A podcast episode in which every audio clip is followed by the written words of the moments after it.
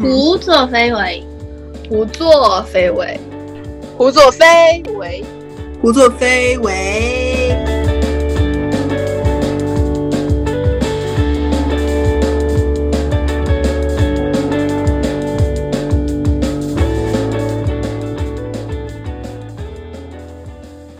那我们这一期呢，想聊聊明星和读书这件事情。啊，我们最近呢观察到了一些现象。首先呢，是明星他们通过在一些社交媒体上分享自己阅读的图书，会为这些图书带来一些销量，然后在粉丝中引起一些对于这个图书的关心，并且呢，似乎这个明星的人设也就跟所谓的读书人扯上了关系，甚至会有粉丝呢去专门整理这个明星的书单。呃，来，也许是来为粉丝提供一些更好的接近这个明星的方法，也许是为了这个明星塑造一些人设。呃，另一件事情呢，就是好像明星的学历，明星他们毕业于哪个院校，他们高考多少分，第几名，这个意义上的读书呢，也被也成为了大家非常关心的一件事情。每年的高考不仅仅是呃。大家对于一种全国的性的高考的关心，也会关心啊，这个明星有没有去参加，然后他参加了哪所院校的考试，他考了第几名，然后他的每一门的成绩都会被曝光在网上，供大家来讨论。所以呢，再加上，嗯，非常最近的最近，这一些长期以读书人、知性的公众人物的形。形象出现在大家面前的人呢，他们的人设被彻底的摧毁。这一系列的现象，就是会让我们来思考。从明星学历的这一个话题聊起，那我们呃就先聊一下最基本的，我们自己喜欢的那些明星，他们是怎样的学历？然后你会觉得学历对你喜欢这个明星，或者说对你怎么看待这个你喜欢的明星有什么影响？我觉得我个人还是有那么一点点学历崇拜的。就如果说在我喜欢这个人的时候，我知道他学历很高，然后我就会对他又多了一层滤镜，就觉得这个人可能比较聪明，或者说他通过自己的努力进入了一个很好的学府，然后在那里能够受到比较好的教育。嗯，但是如果说就我我很少喜欢那种就是年纪很轻的。明星，就我觉得我还是对一个人的阅历，不是说学历，就是我觉得学历它某种程度上可以代表一个人的在学习上的经验，然后在生活中的一种阅历吧。所以我觉得我不太会喜欢那种很年轻的人，但是我现在呢也在克服自己，就是不要那么的 看重这个东西。对，因为就是我们其实就也有很多那种天才出少年，就人家很小就有很丰丰富的经历嘛。而且我记得就是之前。忘记是谁说的了，就某某个人说嘛，他说其实很多那种艺术生，他其实比我们这种普高生可能就会更加早熟一点，因为可能他们在进入大学的时候就已经，甚至在那之前就已经是一个成年人的状态，就是他们很早就踏入了社会，然后要通过自己的技能去赚钱啊，去生活呀，然后去独当一面。但是我像我们这种，就是可能四年都还在玩玩乐。就是感觉还像还像是个小孩子一样，但别人可能上学的时候就要去拍戏，然后进入一个剧组如此复杂复杂的一个环境当中，所以他好像逐渐偏题了。我刚刚怎么聊到这儿的？对啊，你这跟学历有什么关系？阅历 就是他们可能是在就是这种剧组啊，或者说在很早踏入娱乐圈的时候就有已经有一些很丰富的经验了，所以我觉得那些东西会更加吸引我，相比起学历来说。对，你的这个出发点和你的落落脚点好像是相反的呀。我想表达的意思就是说，我虽然很看重学历，但是我必看看重的是学历带给一个人的东西，而不是说学历一个证书而已。对，嗯，因为我觉得学历高的人怎么说，就是如果说他通过自己的努力进入了一个很好的学校，是一个对他能力的一种认可吧，就。要有学习能力的人是我更喜欢的那种类型。对，不管他学习什么方面，就我们都觉得那些肯定是成绩好的，然后进入了好学校的人，可能学习能力更强嘛。然后我可能就比较喜欢这种人。我自己的话，就是有两个特别喜欢的偶像，一个是日本偶像，一个是韩国的中国绿卡偶像。他们都是高中毕业的那种，所以呃。就是完全跟学历这两个字没有关系的人，嗯，但是你说完全不影响我对他们的看法，倒也不是。但是，比如说我去看跟他们同样的一个偶像，一个业界可能就会经常拿来做比较那种人。然后，如果他是一个比如说很厉害的大学毕业的，那我肯定心里也会呃有一点点羡慕啊，就。就你你不可避免的你会受到这方面的影响，就虽然你知道你是粉丝，然后他什么学历跟你没有一毛钱关系，但是你还是会，就是如果他你还是会觉得呃他学历高一点，好像你自己有一种莫名其妙的与有荣焉的集体感在里面吧？就我自己是这么想的，呃，但是话说回来，因为我自己一个是因为自己也上了大学嘛，所以我就知道学历这个东西，它跟它并不代表。什么特别本质上的东西？因为你在大学里，你会发现那种很讨，也不是很讨厌的人，就是素质很恶劣的人，就是那种你真的很想用傻逼来称呼的人。对，就然后你你去，你真正到了我们现在这个去面对社会的年纪，你会发现学历并不能给给予你什么东西。你你能支撑你在这个社会上做一个很好的人，或者说过一个还不错的生活的，都并不。这个学历能帮助你的都是很低的，更多的还是在于你自己。就像刚刚植物老师说的，你其实最重要是你学到了什么，包括你的学习能力这些东西。而且，但这个东西真的跟学历是差很远的，因为学历它考察的是你学习当中非常非常小的一方面。第二个想说的就是，你也看得出来那个。反正我喜欢那个，因为他们不仅仅是学历低，他们平常也不怎么看书的那种，就是就是也不怎么做这种大家日常想象的这种文呃文化知识的学习的那种，你就会听他的谈吐，你也知道他没有什么文化，但是这个并不并不影响我喜欢他们，因为我喜欢是作为，因为他们是作为偶像的，我觉得他们只要作为把作为偶像的本质做好了，能够满足我的需求了就行了。但是你要怎么去定义你的那个偶像？他做到了他那个领域的一个很顶尖的水平呢？因为偶像他是有这种很明确的那种标准啊，比如说唱跳能力啊，然后综艺实力啊，然后他呃营业营业的那种频率和呃质量啊，这些都可以看出来啊。那你也是会跟他同期的那种别的明星对比吗？嗯，其实也不用对比，当然也会有对比，就因为我自己本身很花心嘛，会搞很多个明星，所以在这种当中你也可以感受到对比，你就觉得啊，我真不愧是我，眼睛真明亮，一下就看到最好的那一个。但是，但是实际上对于我来说，比如说我很喜欢 Seventeen 嘛，那我是怎么肯定他们的舞台能力呢？是因为他们的舞台能够真正的打动我，就是比起来跟他们。跟其他人的比较，更多来说，我自己个直接的跟他们的舞台表演的接触，他们能够打动我，能让我就是真的是饱含着泪水去看他们的舞台，或者说能够让我在疲劳的时候一听到他们的歌曲就兴奋起来，这就是他们作为偶像，我觉得他们符合了我需要的作为偶像的标准，或者说做到的事情。其实我也觉得是这样，就现在不是很多，就是有一个。大家都很忌忌讳的一个词叫拉踩嘛，我觉得就是学历好不好这件事情，就是完全是靠跟别人对比出来的。他他学历好本身并不会给你就是带来什么很棒的东西，但是你觉得他学历好，然后压倒了别人，会给你带来一种荣誉感，就是你觉得你的爱豆比别人强，但就不是你刚刚说的那种，就是他的作品真的会打动你的那种很单纯的情感。感觉学历好不好，真的是一个攀比出来的东西。哦，对，而且我有的时候觉得，嗯，就是看有些粉丝的发言，感觉他们的喜好好像就是和他们的那个自我联系的很密切。就，呃，就是我感觉喜欢一个人，或许可以证明他就是本身就呃很有品味，或者说他自己身上也有某些特质是和他喜欢的这个人联系起来的。然后又或者说，呃，某一个就是某一个艺人爆出了什么不好的，呃，不好的那种。不好的信息吧，然后他就要马上脱粉，就感觉是要把自呃自原本属于自我这一部分把它剔除出去，然后来表达自己就是不是这样的一个人。我就感觉，反正从我自己的角度来说，我就觉得好像没有什么必要，因为就是你喜欢什么东西和你这个人本身，他不一定是那么相关的。在我的感觉里面是这样子。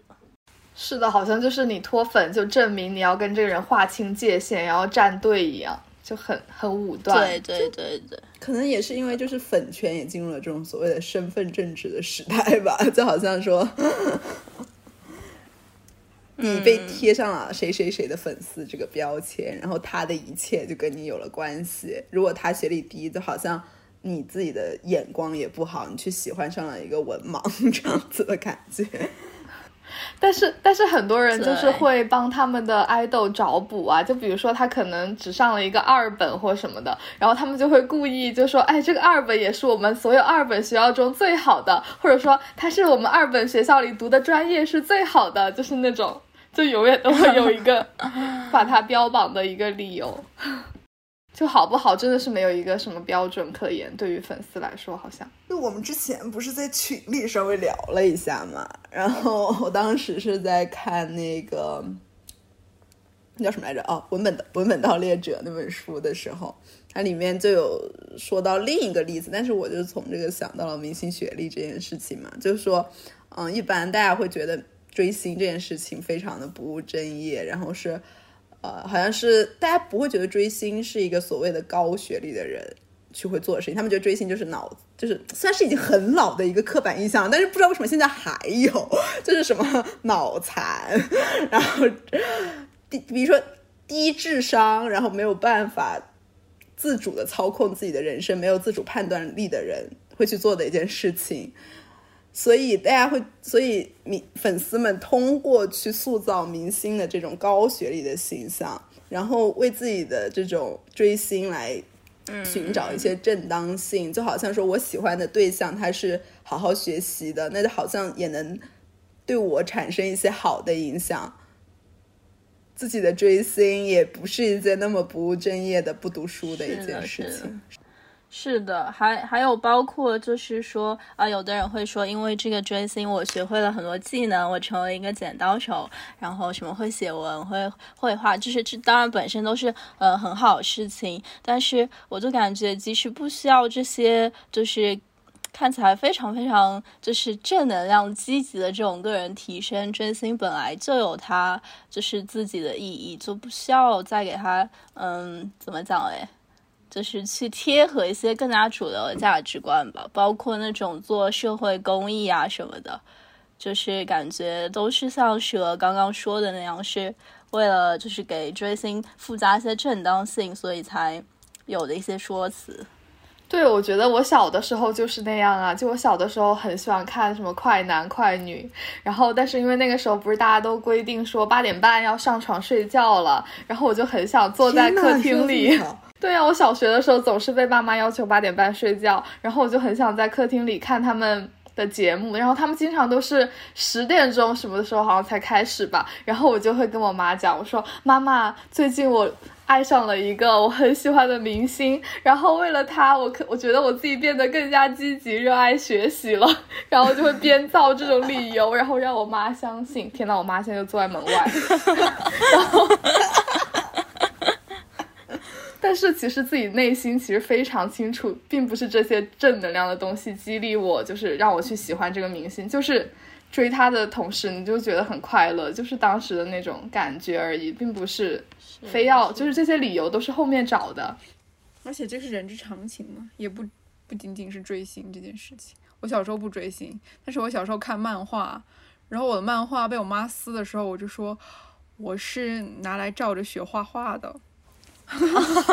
我没有我很想看，没有很想看它的剧情，也没有很沉迷，我只是用来学习学习绘画技巧而已。我也是，你知道吗？我我大概初二、初三的时候，那个时候每天都在看耽美，就看原耽。然后那个时候就为了骗我妈，我就说我是在看书，虽然是网络小说，但是就是那种对我学习有好处的书。然而实际上是原创耽美小说。我想起那个。那个阅读浪漫小说那本书里面，虽然他是研究那个什么美国中西部郊区的那种白人妇女家庭妇女读浪漫小说这件事情，里面就有写到，他们就会也会为自己读阅读找正当性的时候，他们就会强调那些浪漫小说，尤其是历史浪漫小说里面，就会能够给你呃介绍很多历史知识啊，包括地理知识啊，就是来强调他读书这个东东西是。读阅读这种浪漫小说、言情小说这种事情，是对他的整体的那种向上是有帮助的。就我觉得大家，尤其是女性哦，女性做这种不务正业的事情，经常不得就是偏离社会价值的这些东西，总是要给自己找理找这种借口。当然，其实我觉得男生我不是很了解，可能因为男我比我也不是男的，没有没有那种体验。但是男生好像就比如说他们从小喜欢那些打篮球啊，家长就会说啊，这个对身就是。呃，身体很好，鼓励你。然后，比如说你还很喜欢什么体育运动，大家就会觉得你这是一件很正常的事情，而且这个不会让你玩物丧志。但是女性追星就会让你整个人陷入癫狂，然后你就无法学习，就像就像早恋一样，就是男生就可以从恋爱中学会很多知识，而女生只会越陷越深，就是那种不知道为什么总有这样的印象。嗯，女性本来就被塑造成一个是没有理智的一个存在，没有理智，然后容易为情疯狂。就是我之前有看到过一种评论吧，就是可能是呃一些男生的想法，他们就会觉得要让他们觉得一个男明星是 OK 的，就是这个男明星必须要有作品，就是他们才会觉得这个男明星是 OK 的。然后我就感觉他隐含的一一种逻辑就是女生对有些男明星是那种充满情欲的，然后就比较过度的，然后呢可能是肤浅的，就是这样子的一些迷恋的情节就是不正当的，就是背离他们所说那种必须要有作品的那种价值，就让人觉得挺挺霸道的。对啊，而且肯定都有作品啊，没有作品怎么怎么怎么赚钱？对，就是即使是他这个人设也是他的作品。是啊，哎，我觉得我们每次聊着聊着都会聊成追星，就是最开心的，就是最单纯的开心最好。其实我觉得，就是我们不能把这种开心给妖魔化，就是我们好像总觉得女生进入这种开心的状态之后，就会耽误很多别的事情，但是其实不会啊，就可能它只是你生活的一部分而已，并不会变成你生活的全部。就我们也是有理智的，好吗？然后我们之前我和那个抄手老师在群里还聊了一下，就是说，啊、我们之前说 读书只是喜欢明星的一个加分项嘛，就不管是读书还是学历，可能就是它只是一个加分项，但并不是一个决定性的东西。决定性的东西在我们每一个粉丝自己的心里。就只要它符合我们自己的这个评判标准，OK，那我们就会喜欢它。但实际上，我们可能不得不拥有两套评评价体系，一套是我们个人的评价体系，一套是社会的评价体系。因为我们生活在社会中，我们没有办法，然后尤其是你粉圈也是高度社会化的，我们没有办法把那一套社会的评价体系完全排出去，所以呢，我们就陷入了这种比较矛盾的状态。就是一方面呢，我们觉得学历不重要，只要我喜欢他的那些东西，他有就可以了。但是另一方面呢，我们又又不得不去在意学历这个东西，它的确会影响到我们一些什么，可能就是因为有这样两套评价体系存在的原因。对，我记得你们之前还聊到说，就是像那种，就是现在那种北京的鸡娃，然后鸡妈们，他们就觉得学历可能代表着，就是孩子可能会有更好的资源，然后让他们进入另外一个阶级，也不是阶级，就是平台，可以让他们获得更多的东西。然后其实很多粉丝就是从这种比较现实的角度讲，也是觉得就是他们的爱豆进入了一个更高的学府，然后他们就可能获得一些，比如说拍戏。认识一些导演，认识一些演员，然后他们就可以获得更好的机会，然后可能在这个圈子就更容易出头一点。但我觉得其实这好像是两个情况，一个情况是你的，就比如说，嗯、当你喜欢他的时候，他已经考上了这个大学，或者说他已经大学毕业了，或者说他就是没有读大学，就反正就是已经一个既定的事实，他学历已经在那里了。另一个情况呢，就是他可能准备高考，就是他可能要去考的时候，我觉得这是两种心态，一种就是已经因为已经既定事实了嘛，你只能接受或者呃不接受，或者说觉得这个不好，anyway，反正就已经是个既定事实了，就看你怎么看待它。但第二个情况就是它是一个动态的过程，就你也可能参与其中，你每天去他的微博评论留言，宝宝加油啊，一定要上三大呀，就。对对对，可能是两种，也不一定养成系吧。就比如说现在也有那种比较小一点的演员已经出头了嘛，那你可能会去关注他们。对对对，就可能是两种不太一样的心态，我感觉。我觉得对于那种就是已经就是已经成既定事实了，可能反倒还没有那么的在意学历，因为他可能已经有除了学历以外的很多东西去证明他自己了。但是，就是那种养成系，就大家还是觉得高考是一个很大的一个坎儿吧，而且还是一种就是全全国都认同的一个标准。那我们这里来问一个问题吧，就如果我们四个此时都是都在喜欢一个，不一定是同一个，反正就是某个正要面临高考的。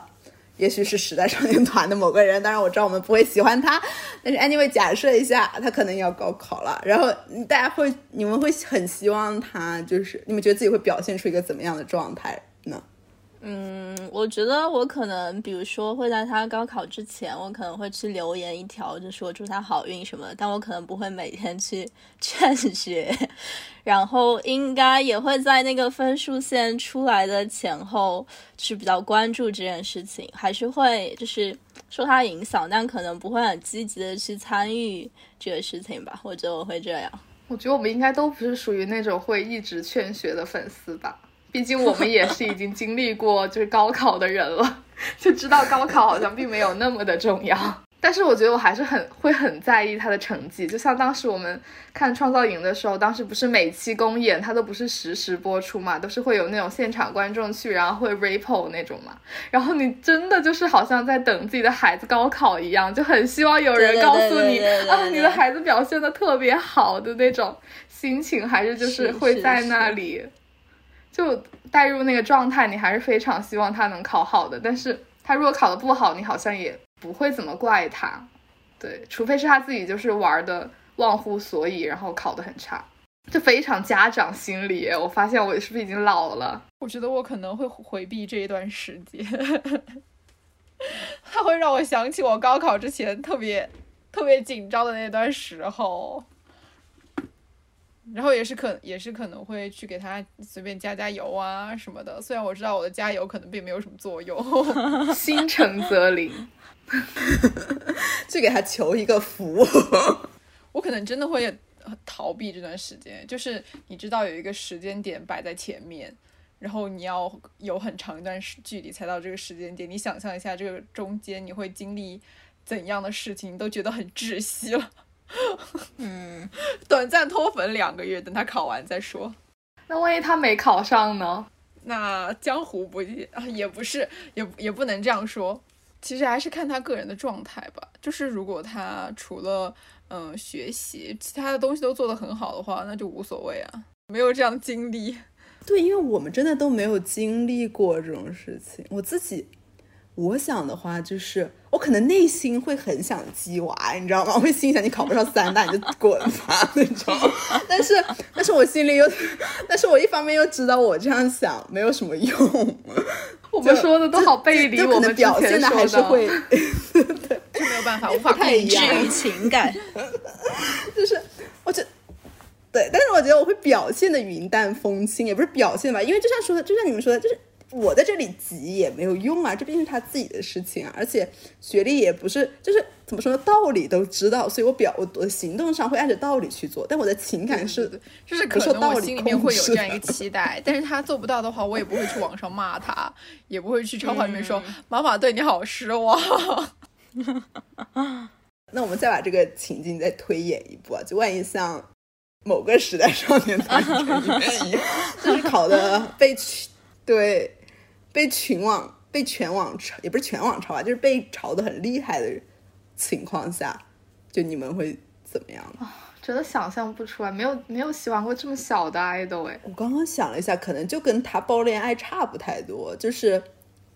会觉得说，可能一开始看到的时候会有点失望或者怎么样，但是如果他被全网。也不是全网吧，就是被很多人嘲，然后包括被用来粉丝撕逼的时候用来拉踩，我就会很不忿哈，很，然后就去维护他，就会觉得说，不就考的很考的不好吗？考的不好又怎么样？这影响我爱他了吗？影响他本人的那种，他本人优秀的那些地方了吗？可能就跟那些，呃，大家有些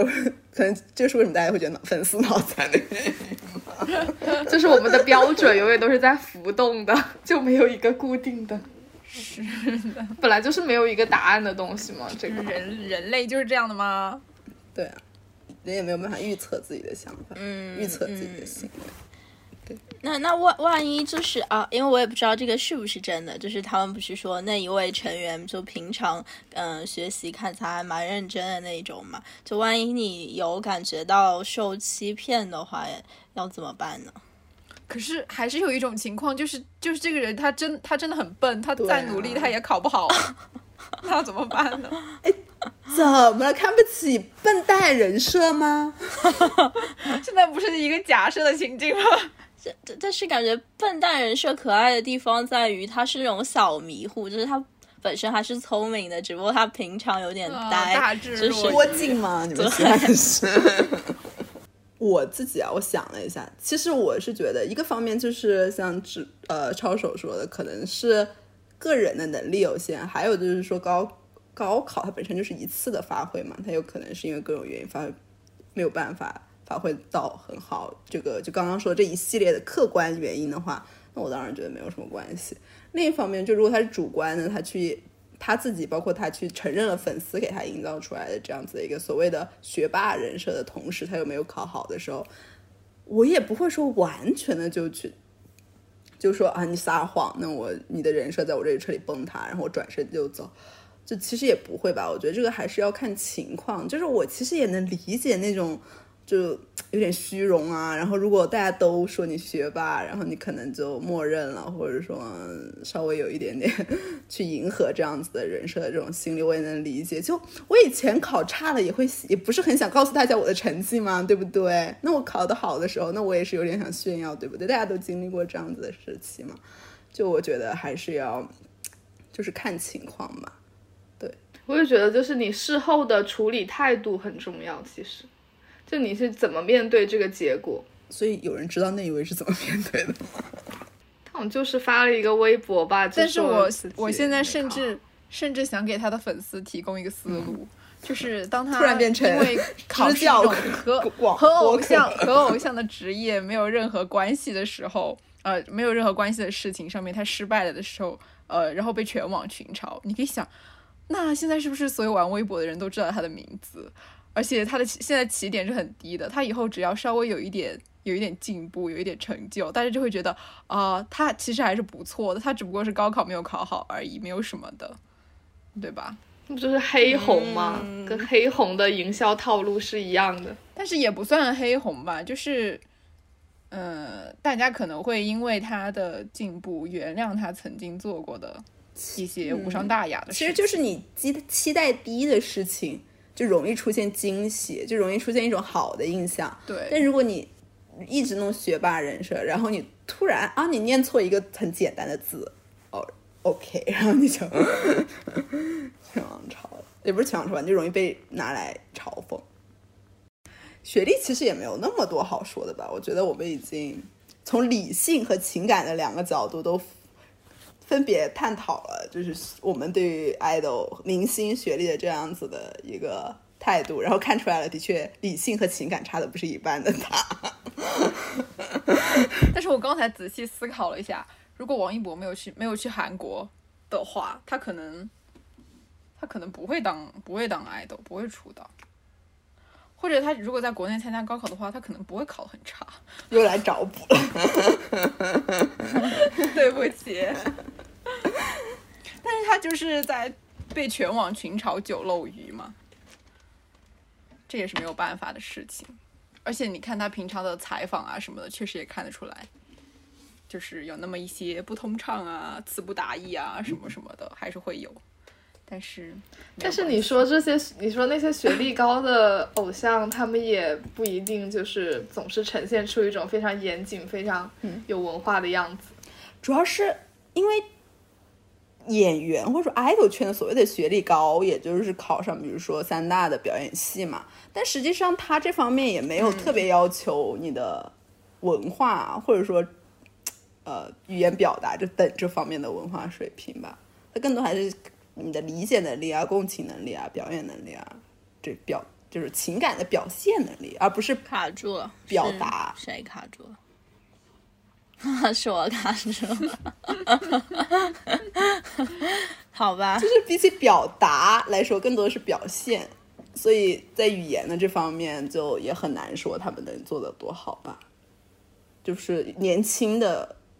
演员，尤其是那种刚考上，可能甚至没有大学毕业的那种。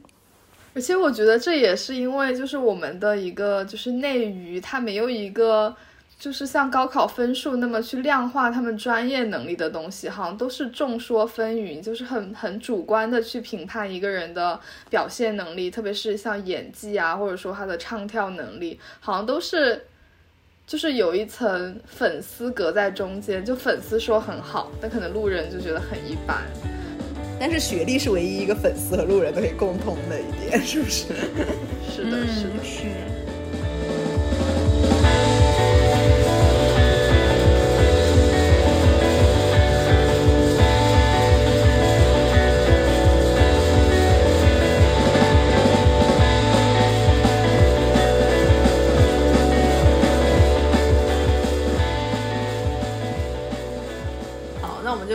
下读书的另一个含义，就是说明星他们去，有些明星呢，他们可能有阅读的习惯，或者说他们就是无意间推荐了一本书，然后这本书在粉丝甚至更多的人群里受到了关注，这样子的一个现象吧。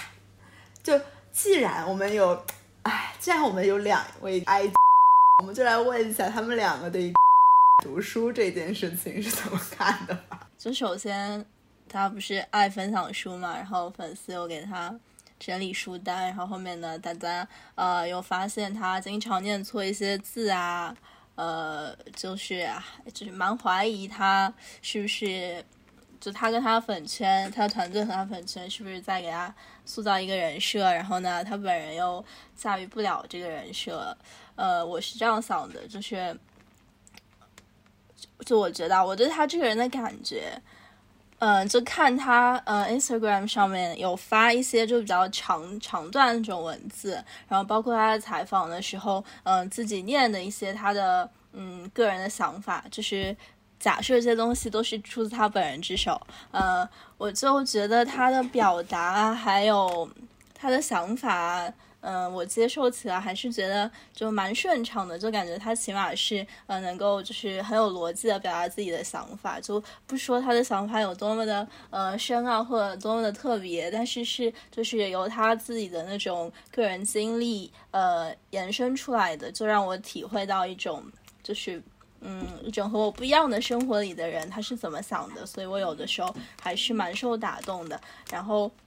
我就觉得这个和他呃，是不是因为经常读错字，然后驾驭不了这个人设，其实没有什么太大关系。因为应该说，呃，他平常会念错字这件事，这个事实本身就并不能打破。我对他这种美好的印象，因为我觉得念错字就很正常嘛。可能有些东西他对我们来讲是常识，但是对他来讲就不是常识。就包括他，就是他的那个书单，之前我们不是聊了好几次，都有讲到说，呃，这个书单很多时候就是他粉圈的一个行为，可能对他本人来说的意义还没有对他粉圈的呃来说的意义要大。嗯，所以就是所以就不 care。对我就不 care 他这个这种什么人设爱书人设崩塌，有也是有点像学历那样，就好像就是变成一个证书或者什么的。对对对，我真的是有去看他就是推荐的那些书，就自从我认识他以来，他推荐了很多书，几乎都是童话书，包括那种很比较低幼的童话书，也包括那种畅销作家写的那种成人童话嘛。然后我自己是对于这种书的接受力不是很高，就是我看了好几本，我都觉得，嗯，不是我喜欢的读书的那种类型吧。但可能也是一种，就他也可能在此给我开辟了一条就是道路，就是好像我也可以去接触这些书看一看。刚刚娜帕说了，他说他觉得这些书的内容就是对他的粉圈来说更像是一个。呃，束之高阁的东西，但是我觉得，如果能有人就是真的通过他推荐这个方式，然后去读了这些书，对于这些书本身，还有他们的出版社或者作家来说，本身也是一个还挺好的事情。对，就从这方面来讲，然后我不太想说什么读错字，我觉得大家都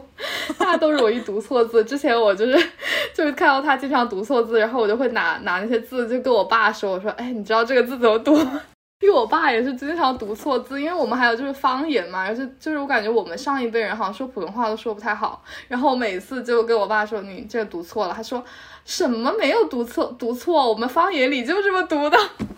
然后他就会找各种理由来找补，这可能真的就是还是有很多这种额外的习惯，而且像我爸就是那种理工科男嘛，然后虽然他也读了大学，但他仍然就是会读错字啊，我觉得这是很正常一个行行为，只是。可能还是就是以后还是要注意一点，但应该也不会就是影响我对他整个人的判断了，因为就像刚刚所说，他这个人还有很多别的优点啊，就别的吸引人的地方嘛。我理智上，我不是我能理解大家为什么会觉得读书多的人好像读错字就是一个人设崩塌的事情，但是事实上从道理上来说，这两者没有什么关系，因为你读书是默读，你读的又不是新华字典，你读错字很正常，因为你因为我们中文是一种。形声字，它是象，它是表意文字，所以你之后你看到这个词，你不需要知道它怎么读，你也能大概，你也能知道它的意思。就是你不知道这个字怎么读，是并不影响你去用眼睛去读懂这个字的。所以其实这两者在本质上没有什么 关系。不过我们还是在此倡导，就是那些很简单的字，大家还是要认识，不能不能像王一博一样把游戏的“游”字写错。就是我们的中华文化还是值得，就是我们还是值得为我们的中华文献文化献贡献一点自己的记忆力。OK OK，那我们就从读错字这件事情上换一下。其实我们就来，我想问一下，就是你们对，因为之前植物和南法都有把那个书单发到我们群里嘛。这你们会就只看那个书单，你们大家会有什么感觉呢？就是说，如果能假设能够从书单来评判一个人的文化水平，或者说一个阅读能力的话，虽然我觉得这个假设其实很难存在，但是 anyway，就如果让让你们去列一个书单出来的话。那我可能就会想，哦，这些书你你有看过没有看过？我要去我要去念一念。但是 可能 看书单就不会有这样的感觉，就可能还是就是对人的期待不一样吧。因为就比如说，我会相信你们列出来的书单可能有一些我觉得我也想要知道的东西，所以我觉得下次啊，我有机会我要去念一念。但是呢，的书单可能就让我觉得，嗯，我对我还是对他本人。本人更感兴趣一点，我对他的阅读的书籍好像没有那么的感兴趣。我觉得还有很重要的一个原因是他这个书单是粉丝列的，并不是他本人列的，就其实是一个很杂乱的一个状态。就我们并不知道，我那并不代表他所有他读过的书，也并不代表就是他在某一个时间段集中在读的书，就可能是很分散的一个状态。其实，而且其实你不觉得很久以前就是书单本来的一个用途是推荐书吗？但时候现在可能因为大家都就变成一种，很多时候书单已经变成一种我读过什么书，就大家还是相信就是读过的书会很大程度上影响这个人嘛，就能够从他的书单中看出这是一个什么样的品味的人。大家觉得书单等于这个人非常好的消化了每一本这个书单里面的每一本书，等于这本这本的每一本书都对他这个人产生了影响。但实际上，我觉得这个很难。我觉得不不可能。就我可能昨天读的一本书，我今天已经忘了。对啊，我看到那个书单，第一反应就是，我觉得他这些书他肯定没有看完。我是觉得他那个书单上有很多书，就是从中学开始吧，中学开始，呃，所有人都告诉告诉我，呃，你你应该去读这个书，但是我可能听了五百遍都没有去看那个书，所以也不会因为。不会因为我喜欢的明星给我列了这样一个书单，我去去读这个书。梁文道他就是有说，他没有办法给一个群面向一个群体或者说大众去开书单。他说，如果你让给他给特定的一个人，你知道他喜欢什么，他的大概阅读水平，你可以给他去开书单。但是你面向大众的话，其实你开的那个书单就。就因为之前的书单是推荐给对方的，所以重点在于对方是个什么样的人。但现在的书单完全好像为了变成了标榜我是一个什么样的人，然后开出来的一个东西，就好像又要在这里，好像我们也聊的差不多了。那其实我接下来有一个问题，我一直想问，其实我之前有纠结过，就我以我喜欢的一个 idol 团体里面的一个 idol。他就是有一段时间，现在已经没有了，不得不感慨他真的成长了。他以前呢，就是喜欢会去看那种大冰的那，会拿那种什么大冰的那种，知道吗？就那个啊冰，那个呃冰山的冰，那种就是过于个什么通阿弥陀俗的佛，么么哒。对对对对对对，或者说就是那种过于通俗的书的时候，然后我看他拿的时候，他也是他不是说只是为了怎么样，他可能就是真心想去看，然后也有说是粉丝送的，然后他也真的去读了，但是就是因为那个书的水平。虽然我个人我不是很赞成那个书有所谓的好书坏书之类的东西啊，但是说实话，就那种过于通俗的书，我看到的时候，我心里是有一点点芥蒂的，就是我会希望他不要看。所以当我发现他现在不看的时候，我非常开心。就想想你们如果碰到这种情况，你们会怎么想？就肯定会就跟你一样，就会觉得就理智上觉得哦这没有什么，但情感上还是会有点介意。就本来可能对他的那个精神世界有一个美好的幻想，然后再发现 no，他就是一个一个普普通通的一个一个人。但是这也没什么，因为还可以从其他的一些方面去，比如说他接受采访的时候，就可能可能他讲一些很小的他遇见的事情，或者他想到的事情，就还是会觉得哦，呃，这个人很有意思。就是尽管他可能看了一本《阿弥陀佛么么哒》，对，但是就不不影响他是一个，他也许是一个有趣的人。但我想补充一句我的心理啊，就是，但是我如果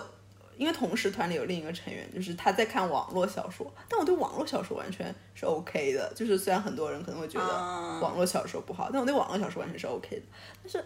当我去看他去拿那种过于通俗的纸质书的时候，我会有不舒服哎，就可能我会觉得说他是有一种，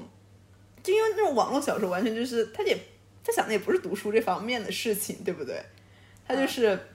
单纯的娱休闲乐嘛，娱乐对对对。嗯但是想去读书的人，我会觉得他是误入歧途。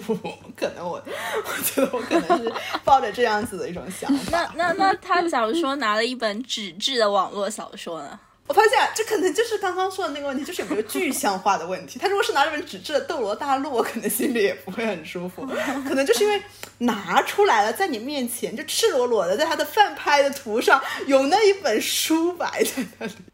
那假如说是站姐拍到了她的手机屏幕，然后她在看《斗罗大陆》，那不是也很 具象吗不？一样哎。哎，我真的觉得你们，哎，我觉得手机上看《斗罗大陆》感觉不一样哦，可能是因为我自己的问题，就我自己是把纸质书和网络小说这两件事情分得很开的那种。你就觉得就是网络我们的角度好刁钻应该在手机上看，你只要把它拿成纸质的，就应该看一点更更不那么通俗的东西。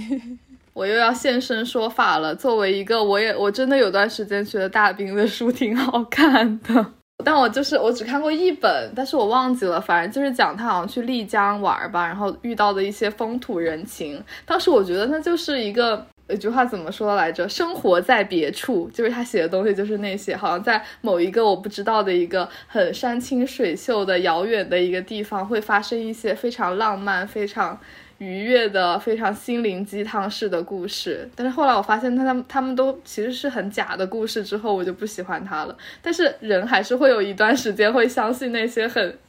比较虚的故事，我觉得。我能理解，其实这种人现在就是变成那种微博旅游博主，或者对那种对对居住在国外的那种博主。是呀，就假如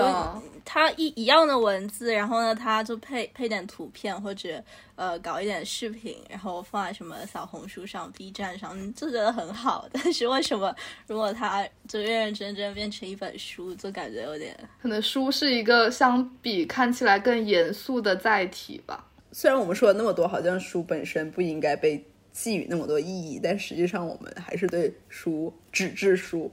好像寄予了很多东西吧。可能也就正是因为这种网络的繁荣，所以让我们就是把好像那种比较通俗的、流行的东西都扔给了网络，然后就剩下给书的就是那种比较所谓的高雅或者说严肃的东西吧。嗯，可能也是因为书的意义本身在变化吧。以前会有那种地图书、旅行书嘛，现在基本上都不会有了。现在在网上搜一搜，就是很多攻略。我一定要说一下，就是那个植物老师之前说那个大冰的东西很假，就是我没有看过大冰的书，但是我因为有 follow 那种在日博主嘛，就我真的感受到一个很很有趣的事情，就是因为有一个博主他就是住 的，准确说他就跟我们家住一块儿，住一片，住那一片，基本上他每天发那些图都是我会去的那些地方，所以有一次他就是说这里有一棵树，然后底下那棵树底下有一棵椅，这有个橘子树，然后那橘子树底下有一棵，有有有一个椅子，然后说不知道为什么。他从来没有看见过那个椅子上坐过人，然后就七里八里的写了一曲呃很神乎玄很玄乎的东西嘛，就把它寄予了很多很美好的意象。然后呃，可是我有一次经过的时候，就看到上面坐了人了。而且说实话，那个树底下是个垃圾收集所，可能是因为那是个垃圾收集所，所以没有什么人在那儿吧。就你知道吗？这种现实的破灭那种感觉，解构了他的。对，太可怕了。但我觉得可能就是有些人是需要这样的故事的吧。哦，就是一种对于他处的彼岸的向往。对啊，因为现在大家都说什么打工人很辛苦，其实爱豆的生活可能对于我们来说也是某种就是完美的一种想象吧，就可能它也是一种心灵慰藉式的东西啊。我觉得他们累死了，如果如果给我机会的话，我绝对不要去体验他们的生活。不是，也不是说要体验他们的生活吧，就是你会有，你会不会？我不知道你，但是我有时候会很羡慕他们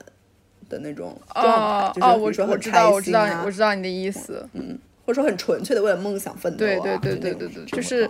那种状态。就像我们我们追星去喜欢一个 idol 或者一个演员，然后跟一些人他们以大兵的书为自己的一种生活的抚慰，你们觉得这两者之间有对比的可能性吗？嗯，你是说他们有没有什么区别吗？嗯，就是区别或者说内部的一些原因啊，或者区就是差异。我们为什么会觉得我们追星是一个可聊的话题，但是我们就可能会稍微有点看不起另外一种状态呢？是因为我们身在其中吗？就是也会 也会有很多人觉得追星是一个很不理智的状态。就是我明白，我明白你的意思。大概本来我们对追星这件事情抱有的期待，就是我获得快乐就够了。但是我们，一刚刚蛇也说了嘛，我们还是会不自觉的对书书本这种东西。寄托一些其他的期望，想要获得一些超超越单纯的快乐的意义。至于为什么聊追星，那就是当然是因为这件事情比较有话题度嘛，而且也比较复杂。我因为我说实话没有，我真的完全没有看过这一类的书，所以我也不知道。因为对于我来说，那种纸质书或者说所谓的严肃、比较偏严肃一点的书，它带给我的不是那种。这种直击灵魂深处的快乐，更多的是一种阅读的体验，一种思考的体验，更多的这方面的。但是我可以去类比一下我读原单的那种感受，可能是比较类似的，就是一种不是靠理性，而是靠情感的打动的这样子的东西。如果他们两个是一样的话，那我的确承认，他们作为一种休闲娱乐活动是有相似的地方。而且我觉得现在追星有一个我。看的很多的一个话术叫做我喜欢的明星，他是一个鲜活的人。你们有没有经常看到，就觉得啊，我我哦，我觉得他，因为他真的很有人的样子，所以我喜欢他。就是现在很多人这样开始这样就形容自己追星。曾经我也是这种话术的使用者，很真实。但是其实我们真，我们其实很多人其实都知道并不真实啊。其实我真的觉得追星是一个，就是可能百分之八十都是靠自己想象力的东西。一种理想自我的投射，嗯，就是我们我们明知道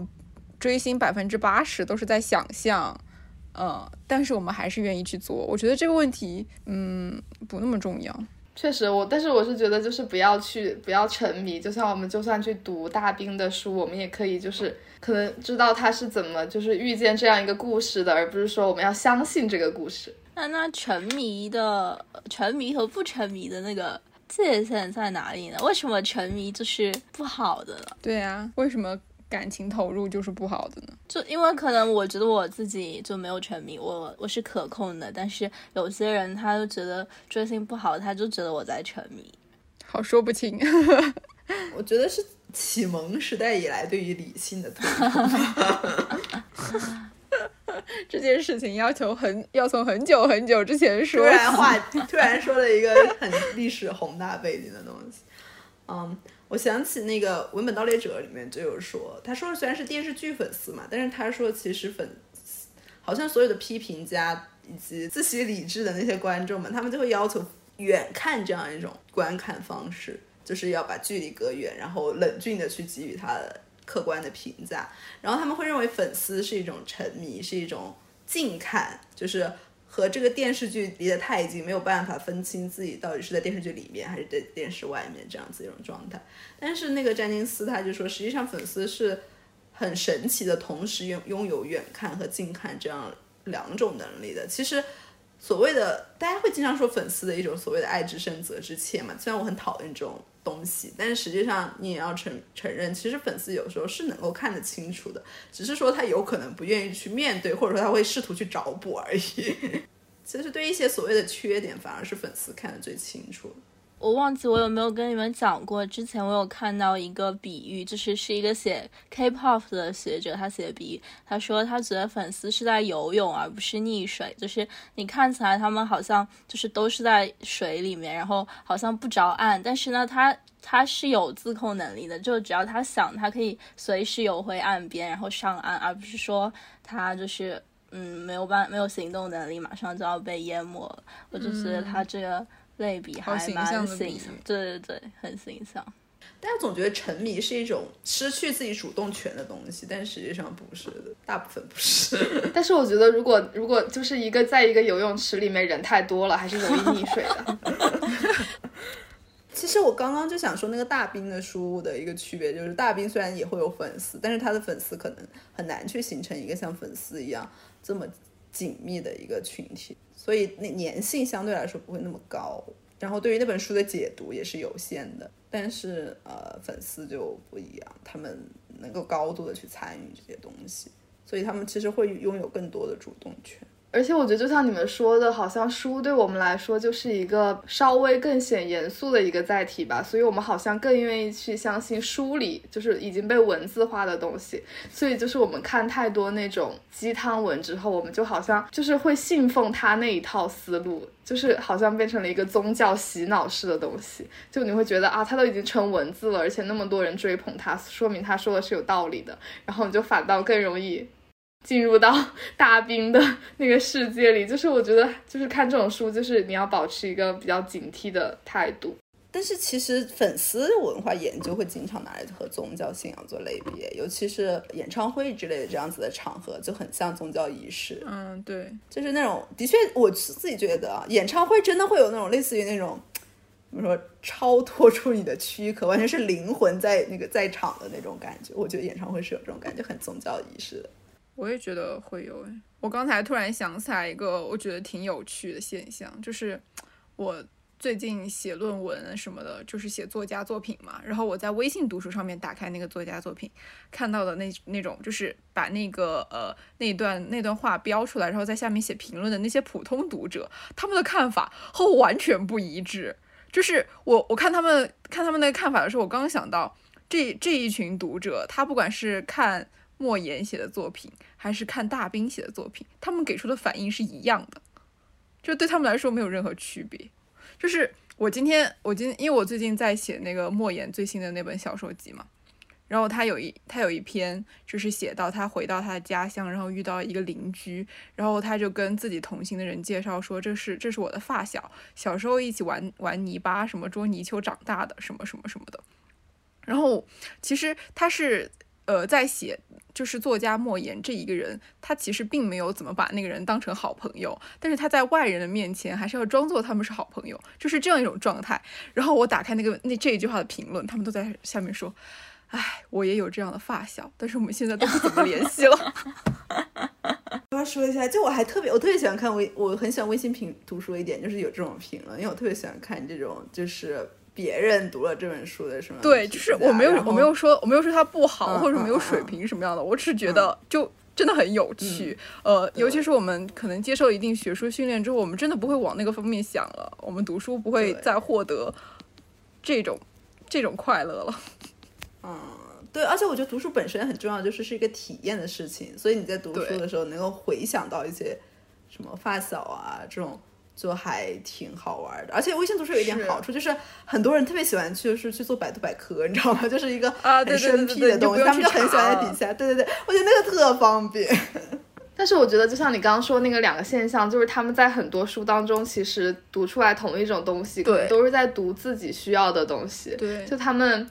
就可能他们是一种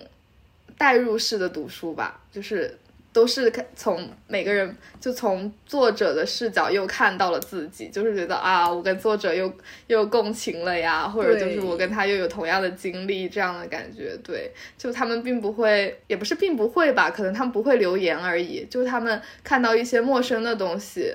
就可能不会想的那么细了。就他们看到的都是自己已知的知识。但我觉得，我真的觉得，我觉得长大就是一件挺可怕的事情。就有的时，有的时候我就会去观察我爸妈或者是亲戚那些长辈，然后我发现他们就很大的一个共同点，就是他们非常的坚信自己已经形成的那种知识体系，就是你，你总觉得你没有办法突破他们的那种认知观念，就你跟他，你想跟他告诉他一个就是可能现在新时代已经改变了的一个东西，但他们就是不愿意为你破开那个口，然后让新的东西进去，我就觉得很累，就交流起来固已经有固化的世界观，真的好可怕。我有时候在想，就是有没有什么东西，如果是别人跟我讲，我可能也没有办法接受。然后我就在想，万一假如说我我有小孩，然后他以后就在家里跟我宣扬人畜恋之类的，我可能就会 就会觉得有点不能接受。但可能就是在他的那个视角，在他的那个生活年代，这可能就是一件很很正常的事情。然后他就会觉得我很古板之类的。我想起那个英剧，就有一部英剧，它里面不是有一个女儿，就是一直觉得自己不应该属于这个身体嘛，就觉得自己的灵魂跟自己的身体不对，然后就一直在想 trans 的事情，所以他父母一直觉得他可能是不是那种 LGBTQ 的那个 trans，就是觉得他可能是要呃。跨性别就是，然后因为是英国嘛，那边就本来就会觉得他他父母就会，而且他是未来的时一个未来的设定时代，所以他就会觉得说啊没关系啊，我们支持你啊。但后来发现那个孩子他不是性别上的 trans，他是把想把自己变成机械，他觉得自己不属于肉体，所以呢他父母就崩溃了，因为接受不了。就当时看到还觉得挺有趣的，这其实是，大家对于很多东西的理解，其实真的一。每个年代的人都不一样，就可能自我们也许现在自诩自己好像很开放、很包容，但实际上，也许我我到我们的下一代就会给一个东西，我们完全没有办法接受。我们上一代可能也是这么想的。而且就是真的，我就学电影之后发现一个特别神奇的事情，就是我以前觉得就是那种很快节奏的电影啊，理解起来真的毫无难度的。但是我就是听了，因为我们有一个老师，他就是。呃，年纪比较大了嘛，他就说他们以前看的电影不是这样的。我们现在看一个电影，可能就正常电影是一秒二十四帧嘛，然后我们现在有可能会看到一秒六十帧，然后就动作非常的连贯。但是有可能他们以前看的电影就是一秒只有十几帧，然后就动作就是。就是那种很很卡，也不是很卡，就是好像就是他们那一辈人觉得那样的东西才是电影，但我们觉得这样，我们这一辈的人就觉得一秒六十帧才是电影，就我们完全就是已经不一样了。就是我们觉得非常好理解的电影剧情，对于上一代人的来说，他们就是完全逻辑跟不上。对，尤其是技术在现在这个年代，的确对人的认知改变会很大。我们到底在聊什么？你们觉得读就是理性读书的状好的一个状态是什么样的呢？我不知道他好什么状态，但我知道，就是如果他有读我喜欢的书，然后他也喜欢的话，我会开心，就这个而已。但是这个也不一定是读书啊，就如果他看电影这样的，就跟穿同款差不太多吧，就审美是一样的，你就会觉得开心。我觉得就这个心理吧，但我不会要求他去读什么书，我觉得他。呃，读网络小说当然也完全没问题，因为我自己也看网络小说。我觉得这个问题提的不好，因为我觉得我们好像并不会对任何一个人产生什么读书的期望。对啊，我只我们只能对他展现出来的一个状态，就是去给予一些可能反应，但是我不会去期待他去读什么书。我比起期待他读书，我可能更期待他，比如说在一个 N 号房事件上去发生这样子。我也是，我完全不会期待一个一个明星读什么书。确实。而且就是读什么书，就是跟这个书的关系其实并没有那么大，是跟你这个人的关系。就是如果你这个人就是一个很会读书、很会去发现的人的话，你读很多东西你都会有自己独到的见解。对就好像是这个主体完全是更大于这个书本身。但是有一种跟文化有点关系的特征会让我下头，就是这个人的文字表达水平很烂，就是经常瞎用标点符号，然后说话也说不清楚。就是我可能不会立马不喜欢这个人，但我会立马就把他当成一具没有灵魂的肉体。哎呀，我想到一个，因为刚才我不是下去了吗？就是说你喜欢的明星学历怎么怎么样，我挺想讲那个，就是还是还是还是说王一博，对，就是我平常觉得他的表达能力不是特别好，但是总会有那种很奇怪的时刻，你觉得不管是从从什么样的角度来说，他说的这句话都特别的特别的能打动你。之前他有一个那个纪录片嘛，然后中间有一段采访，就是那个主持人问他说：“那你现在这么忙，呃，平常还有时间就是发展自己的爱好吗？”他说：“呃，那我忙完掉之后休息的那些时间，就算我是有时间的，可能那些时间也会变成别人的时间。”我我真的就想，他怎么他怎么他怎么说出来这句话？他怎么想到这句话的？是什么是什么意思？就是说会有其他的事物来找他。就是他呃，可能被私生跟车啊，装追踪器啊，什么什么的。哦，所谓的语言这个东西，就是很奇妙的，他不会因为你经受接受了更多的训练，就天然你就会更加出色，你顶多就是更加熟练的运用一些。但是很多所谓的语言的灵光这些东西，其实更多的还是那种脑子里的那种联想吧。你有时候就一瞬间就发生在那里了。就是我感觉我我就喜欢他之后，可能改变了一些观念吧。我原来确实是会觉得明星的文化水平都不怎么高，然后刚开始磕 CP 的时候也觉得，哎，他怎么连个高中都没有读啊？就这种。但是后面就觉得很无所谓，因为可能有，呃，他让我他让我觉得有另外一条道路可以达到我们想去的地方。就生活的智慧也很精彩啊。像很多经常你可能在路上遇到一个老人，他说他可能也没受过什么教育，但他就是能说出那种可以让你很惊讶的观点或者句子什么。其实我觉得有时候这些所谓的很好，不是所谓的吧，就是有一些真正能打动我的句子，并不是来于他的文学训练，而是来自于他真正那种生活体验吧。是的，就之前我们不是都看那个刘小样嘛，他那个就他也嗯没有就没有学历可言嘛，但是嗯，你不可不得不说他的每一句话，包括他这个人本身都是那么的有力量。可能我们无法获得这种生活体验的时候，读书才是去补充这一点的一个方式，而并不是说读书是比这些生活体验更高尚的东西。说了一个很好的点，我赶快补充一下，就是我真的比起他们读书，我更愿意他们去经历生活，就是真正的不是因为现在明星的生活是很虚，很多时候都是很虚浮空的，就很虚浮在表面上的，尤其是像韩国 idol，他们可能他们呃都不会用银行卡，然后大部分事情都是经纪人帮他们做，他们没有那种普通人的生活可言。那他们怎么样去去做到创作呢？去做情感的传传递呢？然后包括演员他们怎么去做表表演呢？就没有真正的生活经历是不可能做到这一点的。所以比起他们有时间读书的话，我更希望他们去体验生活。就比如说去菜市场啊，虽然我们现在也不怎么去菜市场，就是这个菜市场这个举例真的非常的十年前，反正就是去真正体验一下一般人的生活。